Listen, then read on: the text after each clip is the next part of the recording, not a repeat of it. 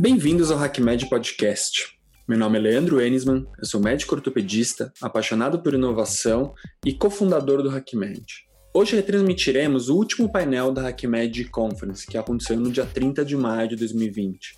O nome desse painel foi Empreendendo na Era Pós-Covid. Ele foi moderado pelo nosso cofundador, Bruno Pina, e teve a participação de Patrícia Araújo, Daniel Greca, Giovanni Cherry e Bruno Piponzi. Foi um painel muito interessante que vocês vão conferir agora. Boa tarde, pessoal. É, bom, que honra e responsabilidade de ser um, a, un, a, última sessão dentro desse evento incrível. É, bom, deixa eu apresentar, primeiro de tudo. Eu sou Bruno Pina, eu sou o diretor de inovação e experiência do paciente da AstraZeneca Brasil e também um dos fundadores do, do HackMed. É, bom, hoje eu vou ter o prazer de estar com pessoas aqui que eu admiro é, de coração, pessoas que eu, é, dentro do meu, do meu networking de trabalho, fazem parte em algum momento dele, então, muito um orgulho mesmo ter, ter vocês aqui.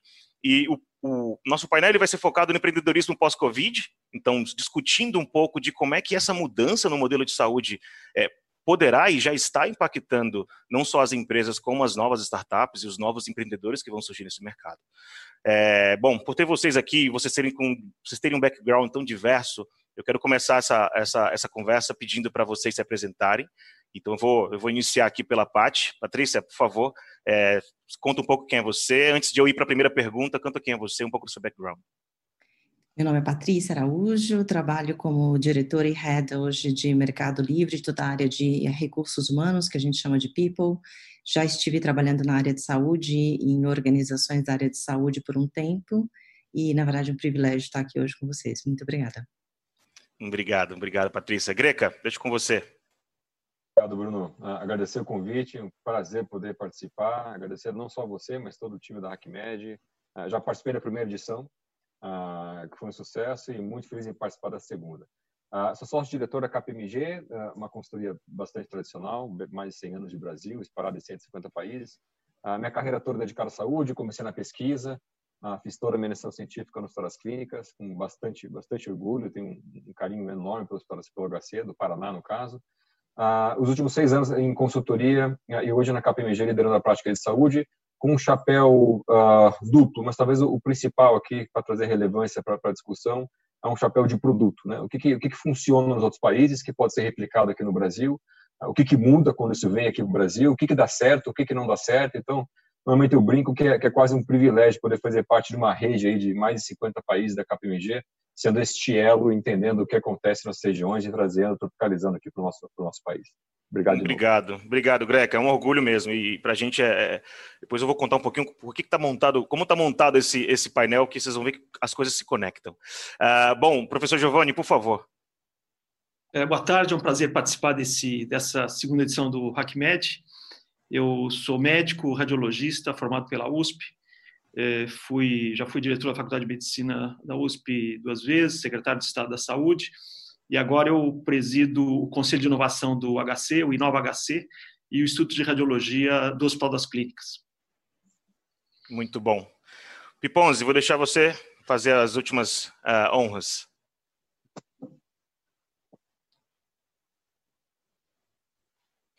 Não te escutamos, Piponzi, você está no mudo. Perdão. Bom, vamos começar. Uh, antes de mais nada, também quero agradecer a HackMed aí pelo convite. Fiquei muito honrado aí de poder participar desse painel. É, sou Bruno Pipose, sou vice-presidente de negócios de saúde da RD. É, estamos hoje aí numa jornada super interessante, né, repensando modelos de negócio, pensando no papel da farmácia do futuro. E eu hoje estou encabeçando essa iniciativa dentro da empresa. É, sou profissional de saúde, né, sou formado em odontologia na Universidade de São Paulo sou pós-graduado em administração pela faculdade, pela Fundação Getúlio Vargas e recentemente estive aí outras jornadas imersivas acadêmicas aí pelo mundo estudando um pouco mais o tema para poder efetivamente liderar esse processo aí de transformação da RD, seja no, na digitalização, mas principalmente também na saúde. Então, vou ter o maior prazer de poder compartilhar com vocês um pouco dessa história ao longo do painel. Muito bom, Bruno. Obrigado. Gente, até para explicar para vocês a, a, composição desse, desse painel, tá? A ideia é que a gente tem aqui alguns perfis muito interessantes que compõem o ecossistema de saúde. A gente está falando talvez aqui da Patrícia como uma, uma head de people do Mercado Livre, é, que além de ser um varejo, a experiência que ela tem dentro da indústria de saúde internacionalmente, né, olhando aí para Vale do Silício, China, vou deixar ela contar um pouco, é, traz isso como um, uma visão mundo, uma visão do, do empreendedor do, do mundo fora, então o que ele já fez lá. Quando eu olho para o Greca, eu olho para um líder de, de, saúde dentro de uma consultoria renomada mundialmente, que consegue nos dar uma visão super detalhada e super aprofundada sobre o Brasil. E aí depois eu bifurco o mundo, o Brasil, para o hospital, maior hospital da América Latina, que é o HC, e toda a estratégia de inovação que o professor Giovanni hoje conduz é, com o time, e a Raia Drogazil como uma farma, né, um varejo farmacêutico que também está em transformação. Então, a ideia de fazer essa jornada do mundo, Brasil, hospital e o varejo farmacêutico, é para que essa, esse painel seja o mais rico possível para vocês que estão assistindo conseguirem é, entender um pouco como, essas, como a saúde ela tem diversas facetas e a transformação dessa saúde em diversas facetas, facetas tem impactos diferentes. Então, para a primeira pergunta, eu queria voltar para você, Patrícia, que é, bom, a sua, a sua experiência como head de people, já ter sido de uma área de inovação dentro de indústria de saúde, ter passado por fora do país, certamente isso é, é não, com certeza é muito inspirador. É, e você viveu muito da inovação, do empreendedorismo fora do Brasil também, ou seja, traz um olhar diferente, peculiar sobre esse cenário. Então, a pergunta para ti é: qual é essa grande característica desse empreendedor fora, desse ecossistema de saúde ou de empreendedorismo fora do Brasil, é, e que você vê que a gente vai precisar agora, já no durante pós-Covid ou num pós-Covid eventual? Qual é a sua visão? Primeiro de tudo, acho que assim, está só ressaltando o que a gente, o que eu percebi, o que eu vi na minha experiência anterior. A minha experiência anterior foi assim, para que todos tenham entendimento do contexto e eu possa falar um pouco do que eu vi de empreendedorismo. Na China, no Vale do Silício, na Europa e principalmente em Israel, eu tive a oportunidade de trabalhar aí com uma empresa, uma multinacional, onde o que nós fazíamos, basicamente, nós tínhamos a missão de fazer parcerias com startups para encontrar soluções disruptivas e soluções muitos no começo né, da cadeia ainda da, da inovação, onde a gente realmente pudesse trazer um diferencial para o setor da saúde. Eu, nesse momento, conheci assim, profissionais incríveis e extraordinários, assim como eu vejo aqui no Brasil o quanto de empreendedorismo, criatividade nós temos.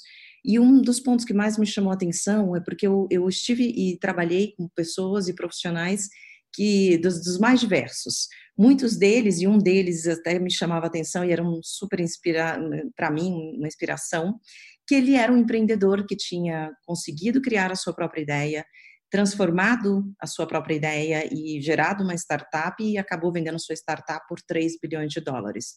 Ao mesmo tempo, eu trabalhava com milhares de outros empreendedores, e quando eu olhava China e Israel, obviamente contextos super diferentes, mas empreendedores intrigantes também, porque com muita ideia, com muita capacidade de, de criar e com muita capacidade também de fazer um diferencial dentro da área de saúde. Talvez o que tenha mais me chamado a atenção quando eu olho e posso olhar para os fatores primordiais desse empreendedorismo, primeiro foi a capacidade de, de alguns deles, acho que os que mais tiveram impacto foram os que tiveram a capacidade de juntar um pouco mais do ecossistema que, que eu quero dizer com isso?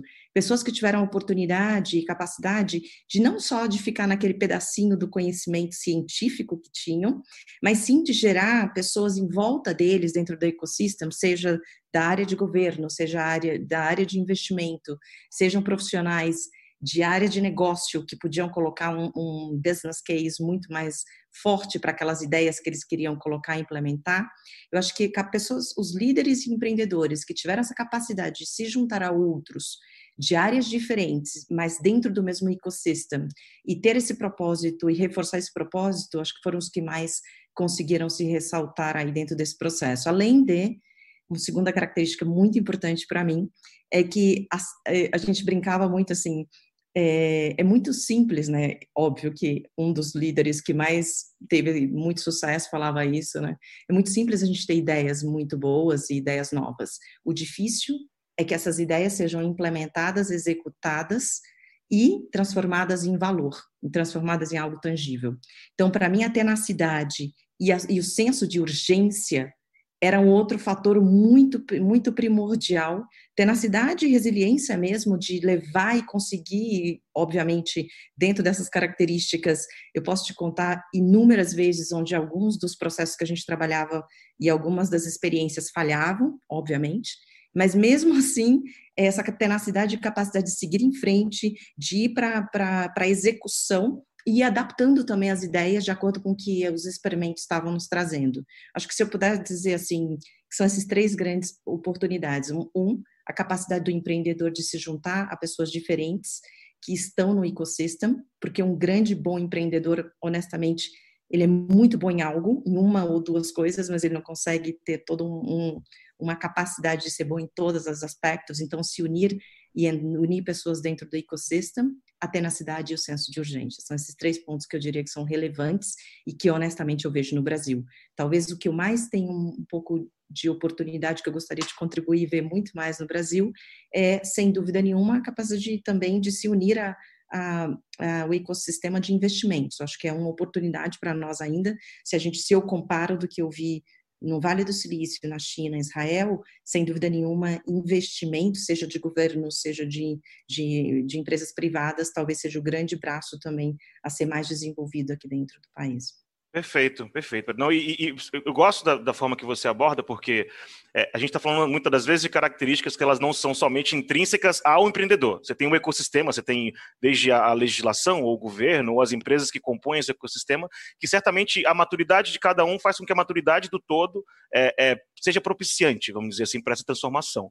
É, acho que a conexão com o banco de investimento, ou com os investidores, é, a gente tem visto, é, visto que desde os Estados Unidos e em outros países, esses investimentos eles dobram ano após ano, então são investimentos é, absurdos e até isso facilita com que o empreendedorismo dentro desses países ele seja mais pulsante mesmo, né? Ele, ele funcione mais.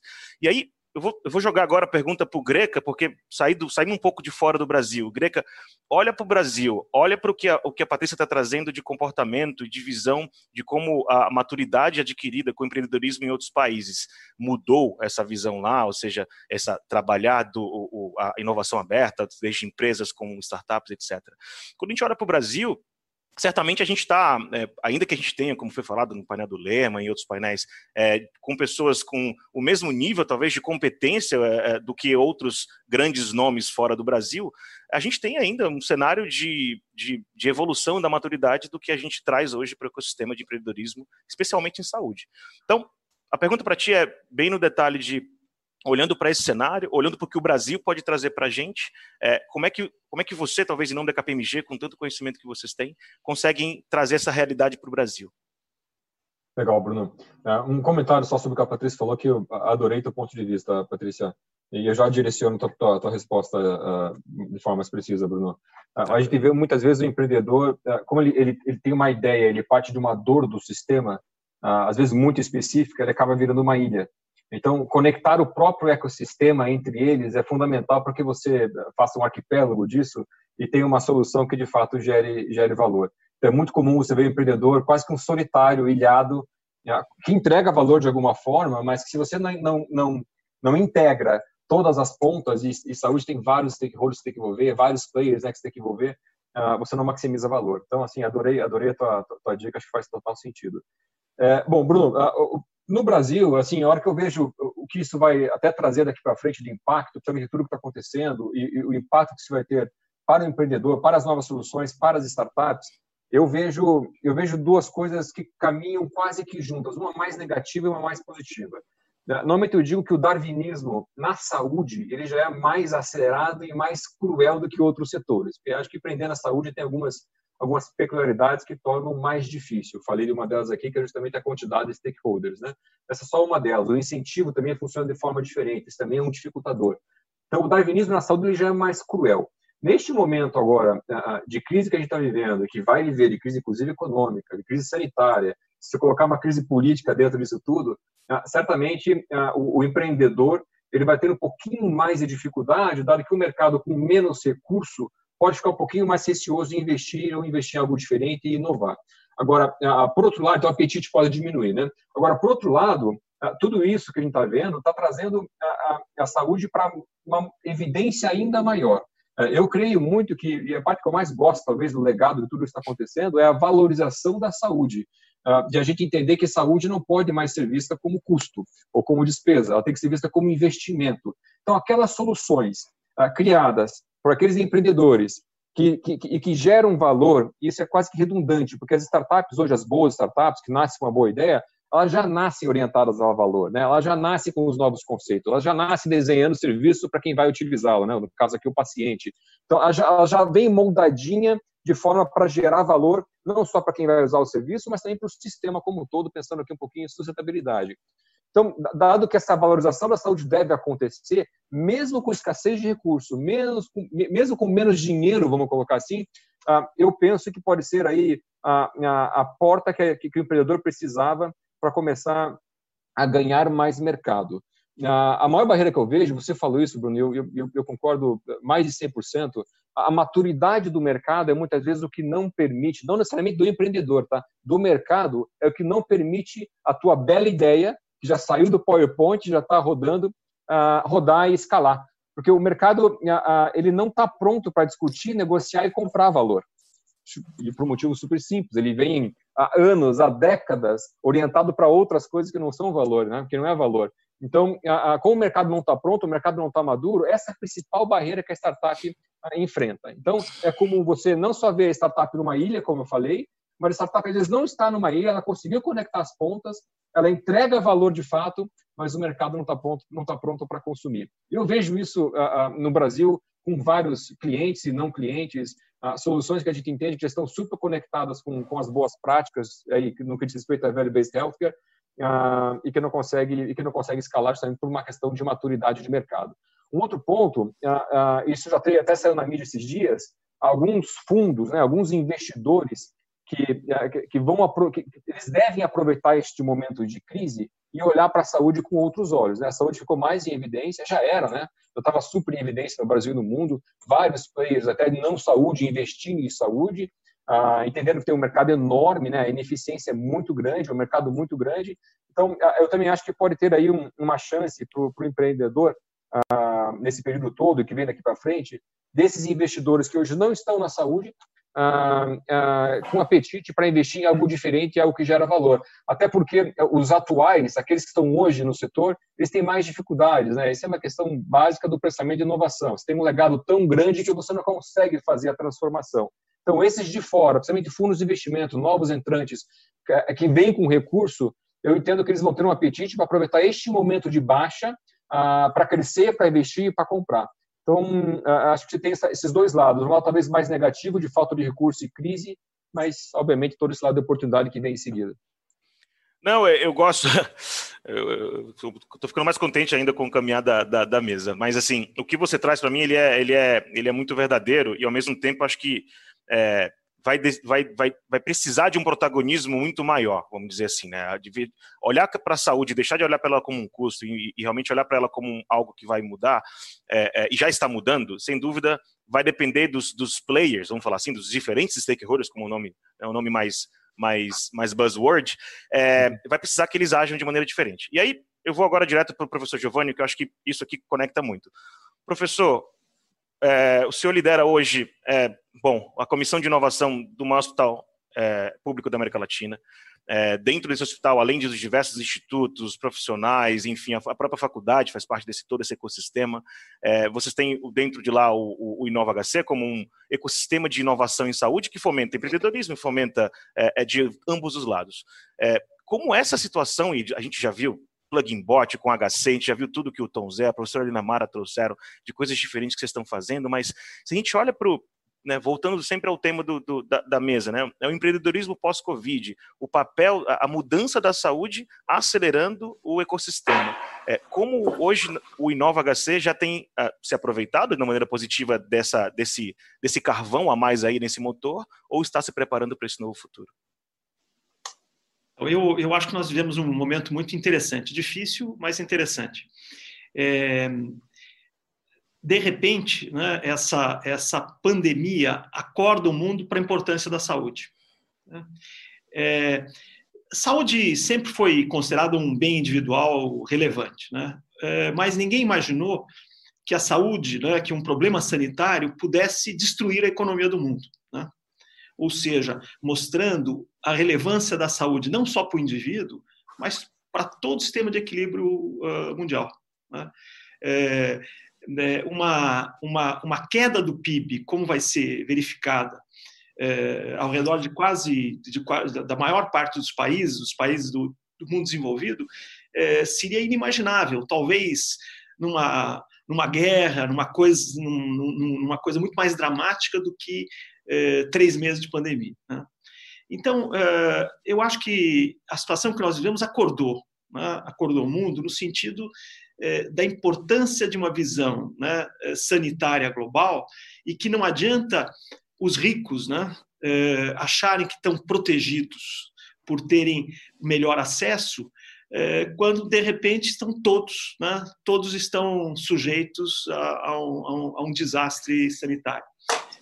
Inclusive, é, é, em alguns lugares, né, em alguns lugares do mundo desenvolvido, a, a crise sanitária foi, foi, tão grande que, independente do status social, as pessoas não tinham acesso ao sistema sanitário. Né. Então, eu acho que surge uma nova realidade aonde saúde passa a ter uma importância muito mais relevante do que eh, foi dado do ponto de vista global eh, eh, até hoje. E eu acho que isso, dentro de um ecossistema como o Hospital das Clínicas, o Hospital das Clínicas tem uma, uma característica muito interessante. Primeiro, porque é um ecossistema que praticamente cobre todas as áreas da saúde. tem um potencial humano muito grande, né? reúne algumas das mais importantes é, é, mentes médicas do país. E é, ao lado tem uma, uma porta de entrada, uma faculdade de medicina, que é a faculdade de medicina mais concorrida, portanto, uma faculdade de medicina que tem jovens muito capacitados para entrar no mundo do, do empreendedorismo. Então, o, que se criou nessa situação é uma grande oportunidade. Né? nós vimos como nós observamos dois momentos né, do empreendedorismo né, nesse, nessa situação. Uh, algumas lideranças esper, esperaram e disseram, vamos deixar isso para passar para ver o que vai acontecer. E, e, ao contrário, o Inova HC ele resolveu se envolver nesse momento e acelerar uh, o que pode ser importante nessa transformação digital deste, desse momento. Então, nós aceleramos os processos de inteligência artificial, é, nós estamos construindo um laboratório é, e a, a, a, pandemia nos levou a, a, a criar uma plataforma né, para o Covid é, e o que nos surpreendeu foi a adesão, né, adesão de, de várias empresas, é, de fundos, de recursos, todos querendo ajudar a saúde nesse momento e todos querendo dar a sua contribuição é, uma, para impulsionar o empreendedorismo e a criatividade nesse momento. Então, nós vimos isso com a inteligência artificial, nós vimos isso com a questão da telemedicina, é, de como lidar com os pacientes que não que não estão sendo atendidos, que estão ficando em casa, os pacientes com câncer, pacientes crônicos, né? a necessidade de é, é, embarcar nessa transformação, né? de monitorar esses pacientes à distância. É, introduzimos o robô dentro do Hospital das Clínicas, realidade em alguns lugares do mundo, mas quando você não é pressionado pela necessidade, muitas vezes você não faz. Né? Então, acho que essa, essa pressão estimulou o HC e eu diria que o Inova HC colocou o pé no acelerador. Né? nós temos que nos preparar para uma época muito difícil, né? o que nós defendíamos, a inovação no Brasil, o empreendedorismo no Brasil, são vitais para a saúde, porque nós, vamos, nós temos que fazer saúde eh, num custo menor. Para poder eh, dar acesso à nossa população, nós temos que reduzir o custo de saúde.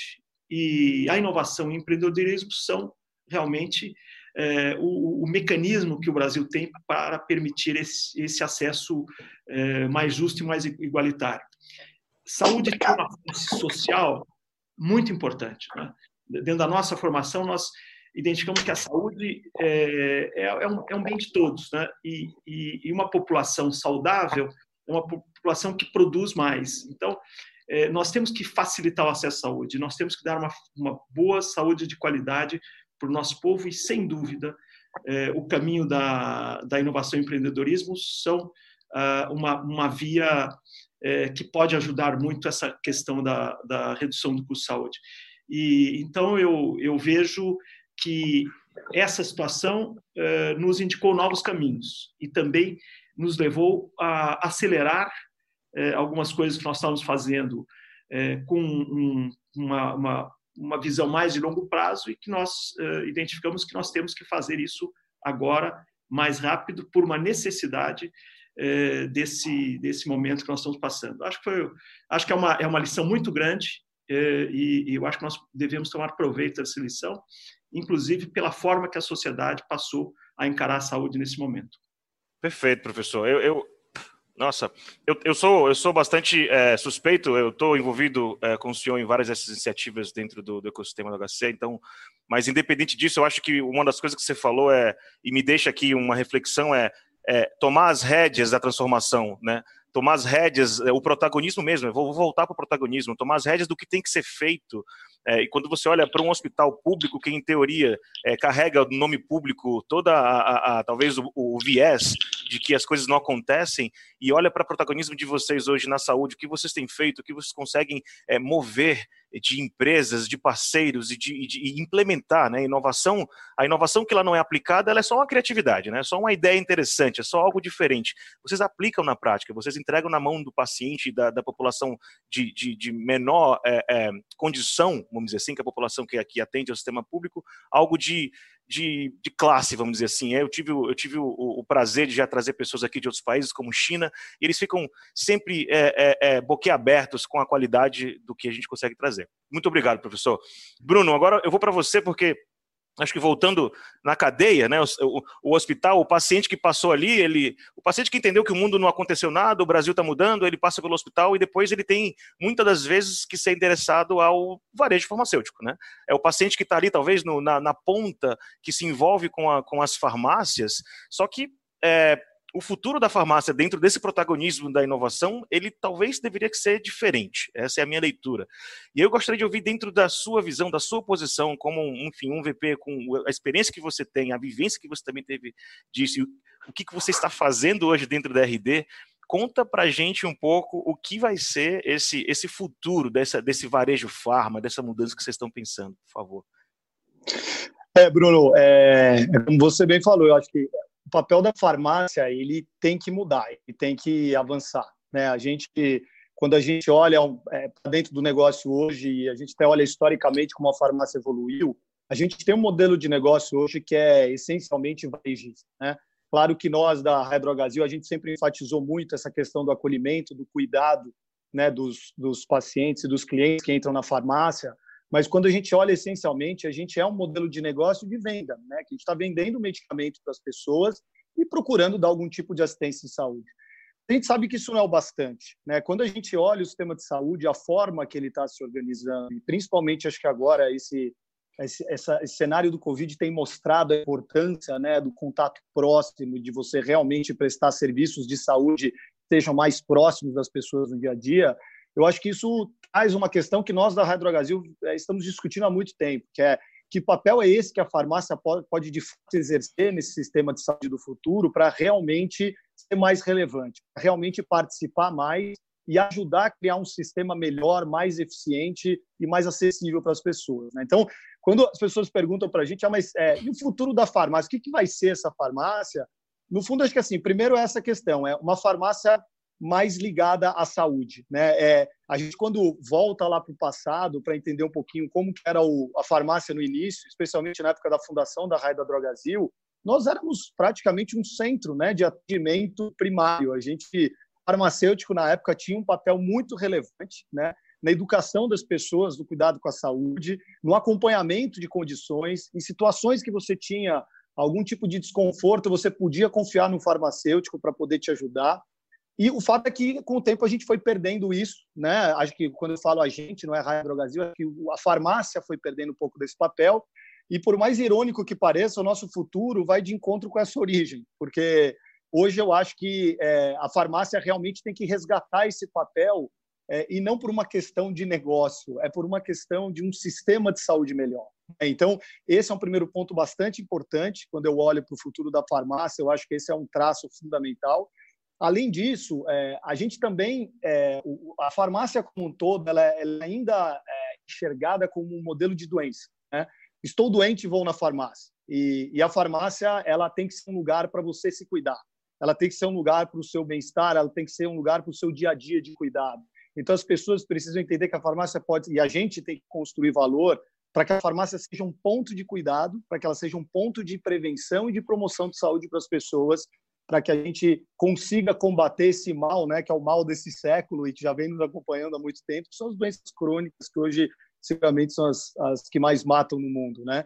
Então, acho que a gente poder associar também essa visão da farmácia é, e construir valor em torno de um modelo baseado na promoção de saúde e prevenção é outro aspecto super relevante. Depois, é, diria que a própria a questão da articulação, de uma melhor articulação da farmácia com o sistema de saúde, né? porque a gente fala, não adianta a gente construir uma estratégia dessa se a gente não tiver parceiros do sistema de saúde que nos ajudem a articular isso. Né? Então, você fala, é, é, pensar a farmácia como uma porta de entrada do sistema de saúde. Né?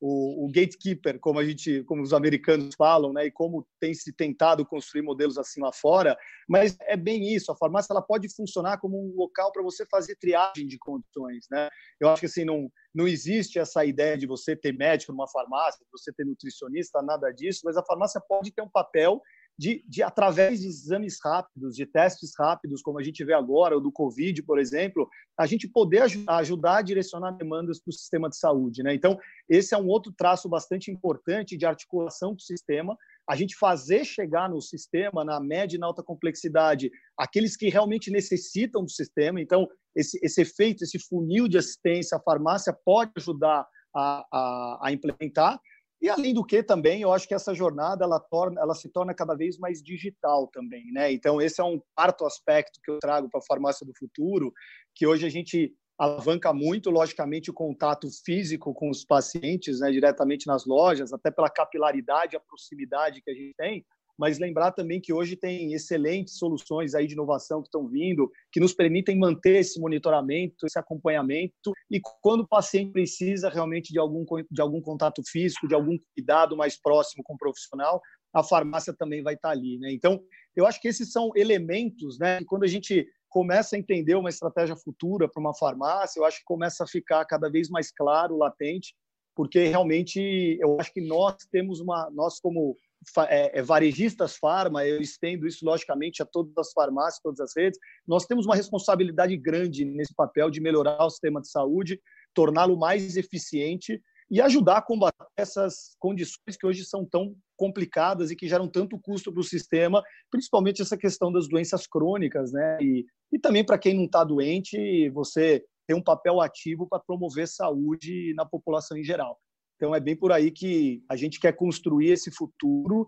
Estamos nos primeiros passos e, e, logicamente, que tudo através de muita colaboração, porque o sistema de saúde é complexo e é através dessas amarrações bem feitas que eu acho que a gente vai começar a ter um sistema mais eficiente, mais acessível para todos.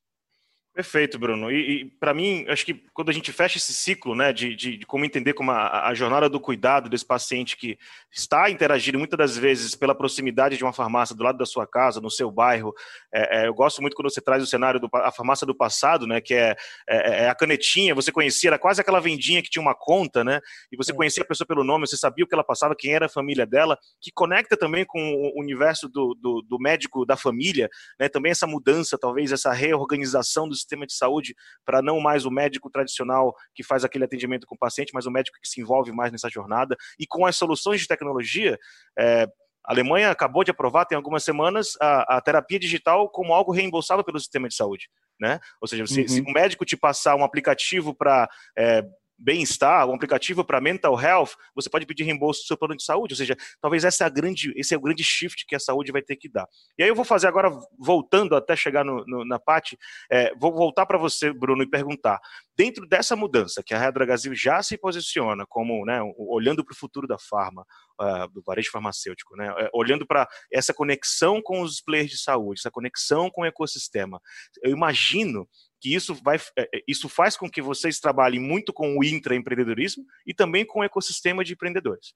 É, dentro desse cenário, o, o que, que vocês poderiam dar de talvez de dica para esse empreendedor que surge nesse momento da, da, do pós-Covid, que entende que muitas das coisas vão mudar e ele precisa pivotar o negócio deles, é um pouco da história do Jamil lá da Telecovid, eles vão pivotar o modelo deles e para tentar se conectar com as empresas que estão abertas para isso. O que, que você daria de dica? Como é que você traz, traz algumas, algumas ideias para esse empreendedor? Olha, é, primeiro, assim, deixar claro assim que a, a, nossa mensagem como empresa hoje dentro dessa jornada que eu tô que eu descrevi é, a gente quer construir isso através realmente de, de alavancando esse ecossistema de inovação que a gente vê. Então, para o empreendedor de saúde, acho que esse é o momento. Né? Já vem se falando há, há, muito tempo essa questão da onda das health.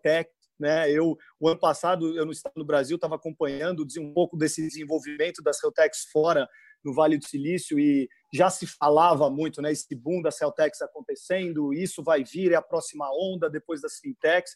Então, assim, acho que para o empreendedor de saúde o momento é esse, né? Então, e, e quando a gente olha para um projeto como esse que a gente está tecendo dentro da Raia Drogazil, é, a gente realmente entende que essa construção vai vir através desse, dessas pessoas, desses inovadores, desses empreendedores, porque a Raia Drogazil vai ajudar a alavancar essas soluções incríveis que estão sendo criadas para realmente a gente gerar valor na para o cliente. Eu acho que isso traz também um pouco do que estava sendo discutido aqui pelo Greca, é, pela Patrícia, que é a gente precisa, o, o empreendedor precisa entender também que muitas vezes a solução que ele está criando ela pode ser muito bem articulada com outras para gerar o grande valor. Né? Então, a saúde, quando a gente pega essa jornada, né, que a gente hoje está, somos todos tão obsessivos em melhor compreender para criar soluções, a gente percebe que muitas vezes a solução não é um que entrega, né? Na maior parte das vezes a solução é a combinação de várias soluções que realmente vão fazer com que essa jornada seja bem atendida e as pessoas no final realmente é, é, restabeleçam, mantenham aquilo que é o maior valor que é a saúde. Então, para esse empreendedor que está de repente hoje numa garagem criando uma solução incrível, né? E, e de repente pensando em algum algum pain point de uma jornada é, aposte na colaboração. Né? Eu acho que a colaboração entre essas diversas soluções que a gente vem vendo, é, dentro de jornadas específicas que a gente vem estudando, eu acho que é muito poderosa para a gente realmente construir uma saúde melhor. E, e, as grandes empresas, no fundo, são grandes plataformas para escalar isso. Né? Eu, particularmente, de tudo que eu vi, ouvi e conversei com, com empresários, empreendedores mundo afora, eu realmente entendo cada vez mais que essa conexão da, da comunidade de inovação com as empresas é realmente muito poderosa. E nós, dentro da RD hoje, o que a gente tem procurado começar a estruturar com muita força é toda uma rede que, de, de empreendedores, inovadores que possam estar sempre ali é, é, com, as portas abertas para apresentar a sua solução, para que a gente consiga, de alguma forma, conectá-las né, e, no fundo, levar isso para os clientes para que eles realmente é, é possam se beneficiar delas. Né? Então, é, que para fechar, é, para o empreendedor fica essa grande mensagem. Eu acho que é o momento é esse, as empresas estão se preparando e, e apesar da dificuldade do momento, né, de todo todo susto que uma situação como a que a gente está vivendo gera, acreditem, porque o futuro vai ser próspero para nós que estamos nesse setor, porque tem muita coisa a ser feita no campo da saúde, a gente sabe bem disso. Perfeito. Eu, eu, eu, eu sempre, eu tento trazer sempre nas minhas discussões sobre saúde, né? É, é, muitos me perguntam, às vezes em reuniões mais petit, e falam assim: nossa, você saiu do mercado de consultoria estratégica e veio para a saúde.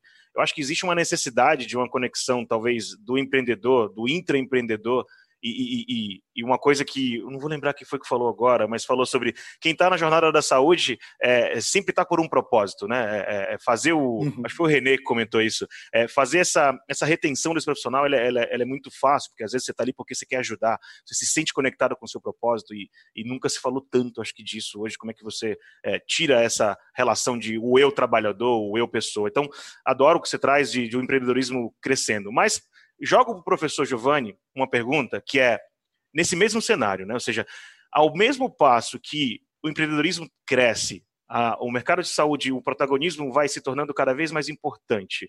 E a gente vai ter um boom, como já está tendo, de um monte de health techs, e, é, é, hospital techs, é, todos os techs possíveis. Né? É, certamente para poder é, é, conter uma, um crescimento disso desregulado na saúde, a gente sabe que o empreendimento, o empreendedorismo na saúde, ele vai precisar sempre de uma validação científica, de um ecossistema de saúde onde você consiga aplicar isso, não é só uma solução pela solução, e, e ter um ecossistema em saúde que consiga conectar esses pontos como o Inova HC, ou seja, que você traz ali é, é, estudantes com, com as coisas mais, um cauê da vida, né, com as ideias mais loucas ali para poder empreender dentro de algum cenário de saúde, fora todos os outros, é, é, é as conexões do ecossistema que vocês possuem, o que que, talvez para o senhor, enquanto, enquanto Inova HC, o que que, o que, que para esse empreendedor é, o Inova HC oferece, qual é essa dica que você consegue trazer para esse momento para ele também? Então, eu, eu acho que isso está dentro de dois é, dois fatores que têm que fazer parte da, da, da, nossa realidade nos próximos anos. Né? O primeiro é que globalização é bom, mas saúde não pode ser totalmente dependente de mercado externo. Nós temos que criar né, o essencial aqui dentro, né? nós temos que ter as nossas soluções, nós temos que ter coisas customizadas aqui é, não podemos ser é, dependentes. Saúde não é algo que pode ser dependente é, de somente de importar, né, de trazer. Né? Inclusive porque nós temos nossas características. Né? O Brasil é um país continental que tem, tem as suas características de um sistema de saúde que é bastante peculiar, né? além das nossas dificuldades é, sociais e econômicas. Então, acho que isso cria uma oportunidade para o empreendedor. Né? É, saber que tem um grande mercado, uma necessidade, é, para poder gerar um pouco mais de é, autossuficiência, de independência. E, e eu acho que o, o, outro fator que é importante é o que eu tinha também já comentado, que é a questão como fazer mais com menos. Né?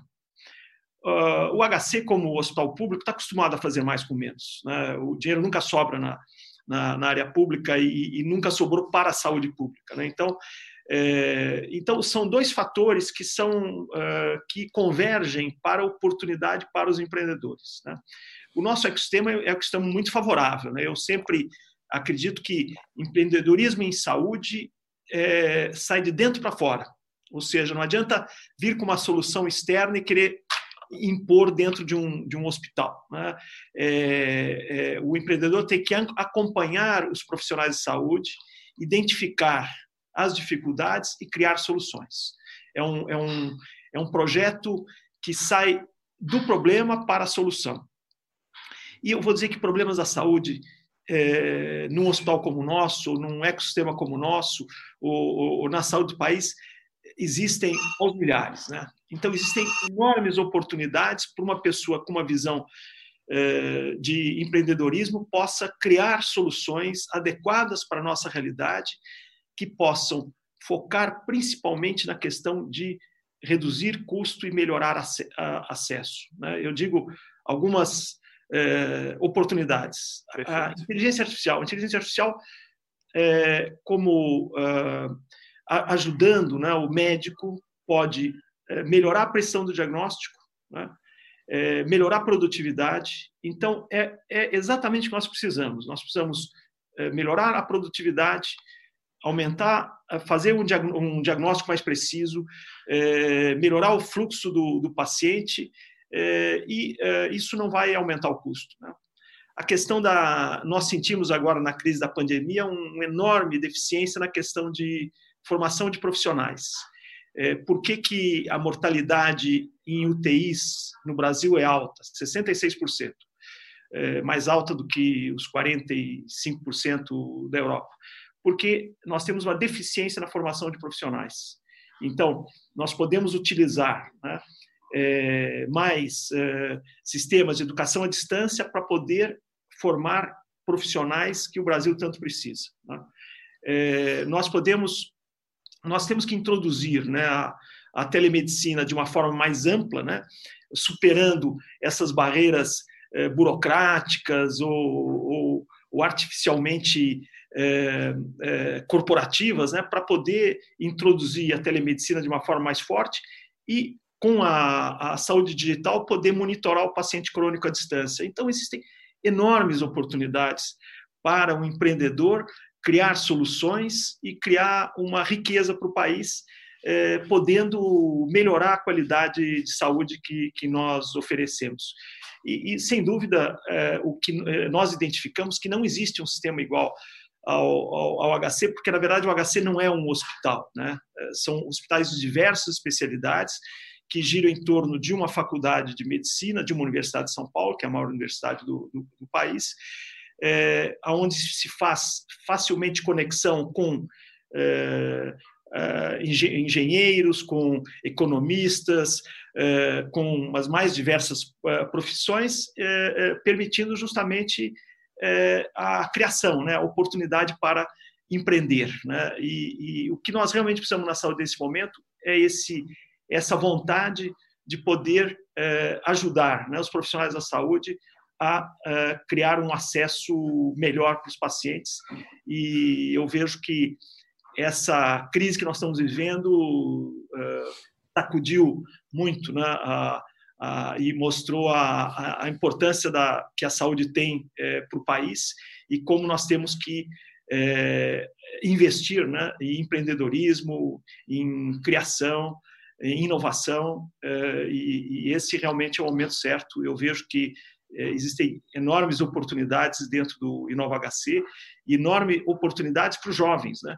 É, que é, podem é desenvolver um novo, uh, um novo grande mercado de trabalho e criar muitas oportunidades é, que, o, que o Brasil está precisando. O Brasil é, chegou um pouco tarde no empreendedorismo, uma questão cultural, mas nós podemos rapidamente ocupar esse espaço e, sem dúvida, a saúde é, eu diria, a área que cria mais oportunidades para o empreendedorismo nesse momento. Perfeito, eu concordo, professor. Eu concordo e eu concordo muito mais com o que você comentou sobre o HC, o, a peculiaridade do ecossistema que vocês possuem hoje. Né? Eu acho que isso é realmente essa abertura do, do, do, do mercado de inovação e eu vejo eu vejo que o mercado de inovação ele é tão, ele está tão necessitando de gente que se interaja que você, acho que é difícil você chegar hoje num ecossistema de inovação que as pessoas não estejam abertas e, e precisando, né? E, e, e, querendo fazer acontecer, seja um, uma alguma solução ainda no início, seja uma solução mais madura, está todo mundo precisando. E nesse ponto, e trazendo esse aspecto do empreendedorismo que, que o senhor trouxe, eu vou para o Greca de novo. É, Greca, KPMG Brasil, você sabe, e vocês têm diversos estudos que, que, que fazem esse tipo de, de, de, busca no mercado, de análise do mercado, do que é que vão existir de oportunidades, pensando em Brasil. Né? E pensando em Brasil não é necessariamente só uma solução específica, mas oportunidades de outras, outras esferas. Então, na sua visão de uma KPMG, enfim, empresa de respeito, você como liderando uma área de saúde nessa empresa, é, o que, que você nos dá também, qual é a sua perspectiva dessa mudança e das oportunidades que vão surgir por conta disso?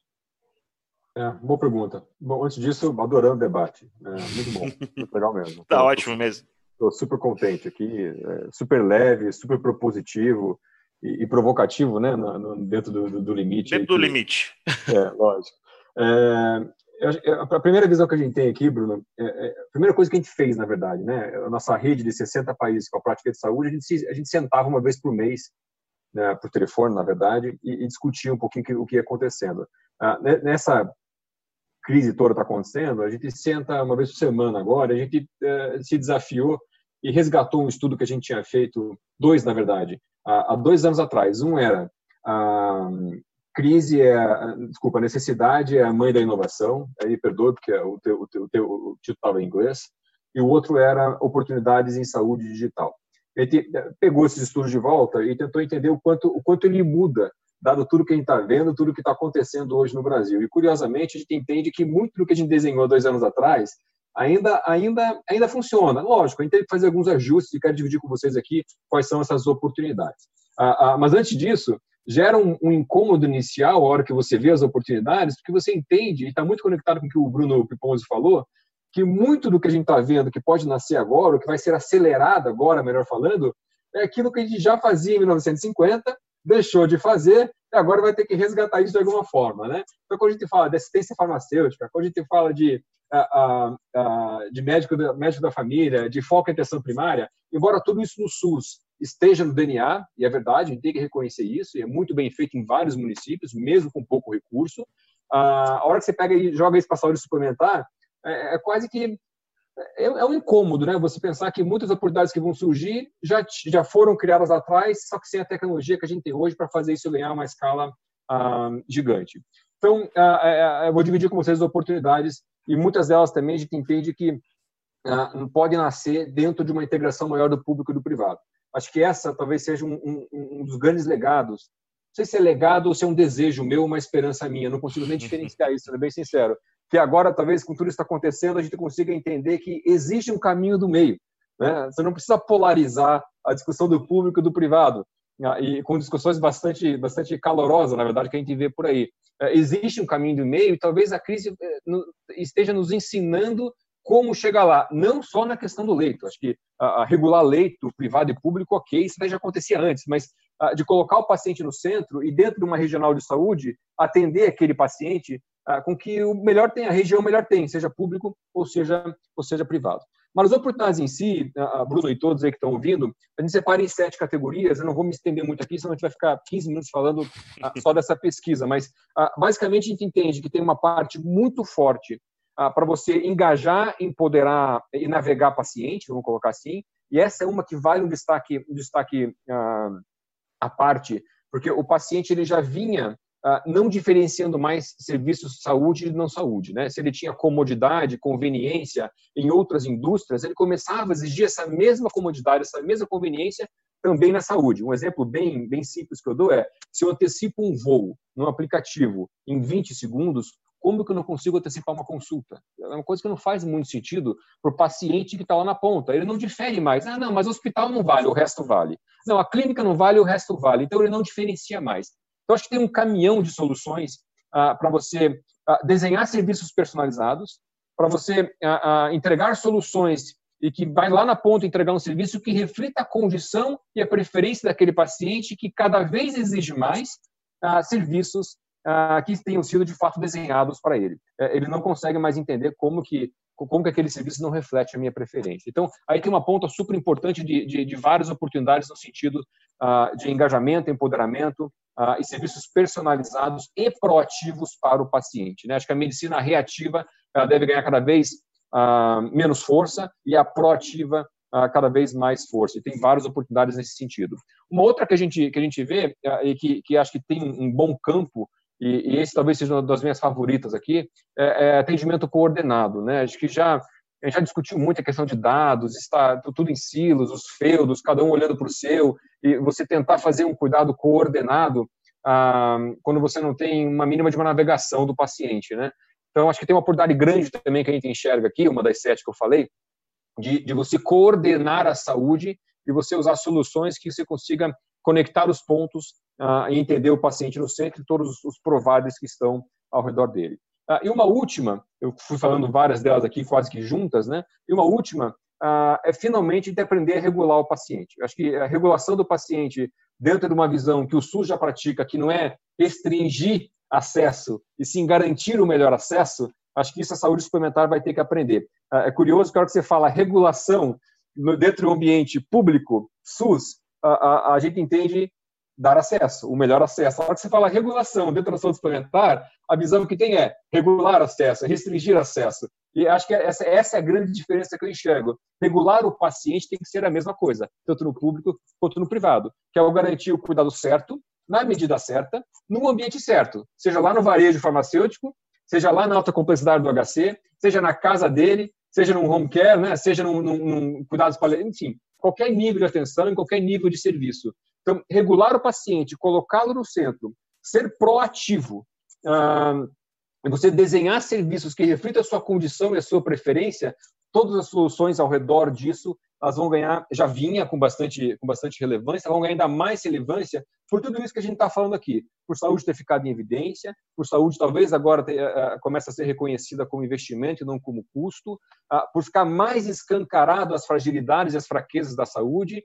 Então, veja que as oportunidades que eu estou falando, elas praticamente refletem as nossas fraquezas, o que a gente não consegue fazer hoje, e que a gente já vinha debatendo. E aí a crise vem de forma, o darwinismo, como eu falei, acelerar tudo isso e nos forçar a colocar tudo isso rodando. Então, ah, resumindo aqui, Bruno, a gente vê a regulação de paciente, soluções para isso, empoderamento, navegação do paciente, cuidados proativos, essas são as principais oportunidades que a gente entende que vão ser aceleradas daqui para frente. Eu, eu, gost, eu gostei muito de vários pontos que você comentou. Primeiro, sobre a experiência é, de você poder antecipar um voo em alguns segundos ou minutos e você não conseguir fazer isso na saúde. Eu acho que essa uberização da saúde, ou seja, como é que você traz a experiência que nós, enquanto. A gente não deixa de ser um usuário do, do de um aplicativo de antecipação de voo para virar um, um, paciente. Nesse momento eu não mudo o meu perfil, eu sou o mesmo. Eu uso o aplicativo da mesma forma, eu tenho a mesma é, é, flexibilidade de usar um celular. E infelizmente a gente vê que na saúde ainda, talvez por um pouco de excesso de zelo, posso falar assim, no paciente, a gente tende a levar isso para um cenário onde dá a entender que esse mesmo essa mesma pessoa que de um lado ela consome no aplicativo e do outro lado ela é um paciente, ela muda e ela não muda, né? Então a, a expectativa dela ela só aumenta para falar a verdade com a quantidade de coisas que saem nas outras indústrias. Então a gente olha a entrada, inclusive de experiência de conhecer o seu o seu cliente é, diversas empresas entrando no setor de saúde. A gente olha para Google, a gente olha para Apple, a gente olha para Microsoft, a gente olha para todas as, as, big companies, é, Amazon comprando PillPack lá nos Estados Unidos, é, enfim, tanta coisa acontecendo entre aquisições e merges entre indústrias que não eram originalmente da saúde. Acho que esse é um capítulo interessantíssimo. Isso traz, talvez, para a saúde uma necessidade de capacitação e inovação. E aí eu trago bola para minha quadra aqui, né? Que é como é que eu faço um serviço correto para um paciente que precisa, usando, sei lá, design de serviço? Ou como é que eu trago técnicas de você disruptar a saúde é, trabalhando em, em cross com o que o professor Giovanni trouxe sobre é um engenheiro que está aqui, é um professor de uma escola de design, é, é um, alguém, algum, algum empreendedor com um pesquisador. É, acho que isso é incrível. E aí eu vou tentar agora aproveitar a Patrícia que está dentro de um do Mercado Livre que é, é, eu tenho um, um, um, um, orgulho, vamos dizer assim, porque é uma empresa que ela teve um shift no modelo é, é incrível, é uma empresa que já, já muitos já não reconhecem mais e, ou já reconhece como uma nova Meli, né? A cultura Meli de vocês. É muito lindo tudo isso que está acontecendo. E aí eu queria jogar isso dentro do varejo, né? ou seja, tudo isso que a gente falou aqui, talvez do varejo farmacêutico que está ali na, no limiar, mas dentro de hospital, dentro do cenário do, do, do, do ecossistema de saúde, é, isso talvez está na mão do paciente que vive esse ambiente.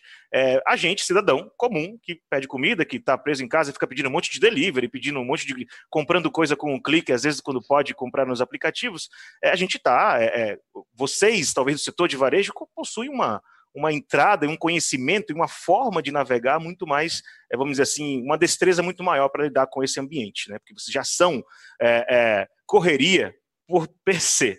É, então, olhando para o Mercado Livre, a sua posição hoje de líder de pessoas e, e certamente é, liderando essa transformação hoje é, de, de, mudança de mindset, de mudança de cultura do Mercado Livre, como é que, para esse empreendedor que chega, que vem diferente, ou seja ele cross-indústria, seja ele de um outro setor, mas que está também convivendo com a saúde, como é que o, varejo como parte dessa jornada, porque o cara que está pedindo o mercado, talvez ele está doente. Então, como é que, para você, essa dica de o, o, o empreendedor que, que chega no, no, Mercado Livre, numa empresa de varejo, que dicas essa experiência de vocês podem ajudar essa, essas pessoas que estão aqui ouvindo a gente com vontade de empreender de maneira diferente? Muito bom. Primeiro, contando um pouco que Mercado Livre também vem dessa veia empreendedora, né? Quando nós fazemos uma oferta para alguém, a gente está sempre falando que a gente está trazendo empreendedores para trabalhar conosco, porque a empresa tem apenas 20 anos e ela vem, nasceu literalmente numa garagem, no menos um de um subsolo, e há 20 anos ela se tornou o que é. Para nós hoje, é, primeiro de tudo, é um grande, uma grande honra poder participar e contribuir para esse momento tão diferente nós temos, Nós temos hoje, hoje é, nosso objetivo, nosso a nossa missão é democratizar o mercado, democratizar o mercado e o comércio e o dinheiro dentro da América Latina. Quando nós olhamos a nossa missão versus o que a gente está podendo atuar hoje, eu vou te dar alguns números, até estudos que fizemos recentes, antes de falar um pouco do que é que para nós é importante e para os empreendedores é importante na nossa plataforma. Primeiro, que a gente conseguiu, desde final de fevereiro até agora, nós tivemos, obviamente, uma grande oportunidade de contribuir, porque muitas pessoas estão podendo ficar em casa por conta do trabalho que a gente está fazendo. São mais de 5 milhões de pessoas, novos usuários, que estão comprando, é, um crescimento de mais de 40% de usuários que existiam ano passado versus que existem nesse momento. Ou seja, nós estamos realmente contribuindo para as pessoas estarem em casa e mais do que isso, para a plataforma de empreendedores que são os, os, os vendedores que estão dentro da nossa plataforma, que estão podendo continuar a trabalhar e continuar o seu negócio. Quando nós olhamos para as categorias que mais cresceram, 300%, o que mais cresceu, 300% foi o crescimento da área de saúde e produto médico, equipamento médico. Então, quando, quando percebemos esse impacto, que é um impacto que realmente é diferenciado, onde o quinto maior, a venda da quinta maior top venda hoje é máscara, quando a gente percebe o que a gente está podendo contribuir, todos os vendedores estando na nossa plataforma conseguem continuar operando, para nós assim é realmente um orgulho significativo que a gente está podendo fazer.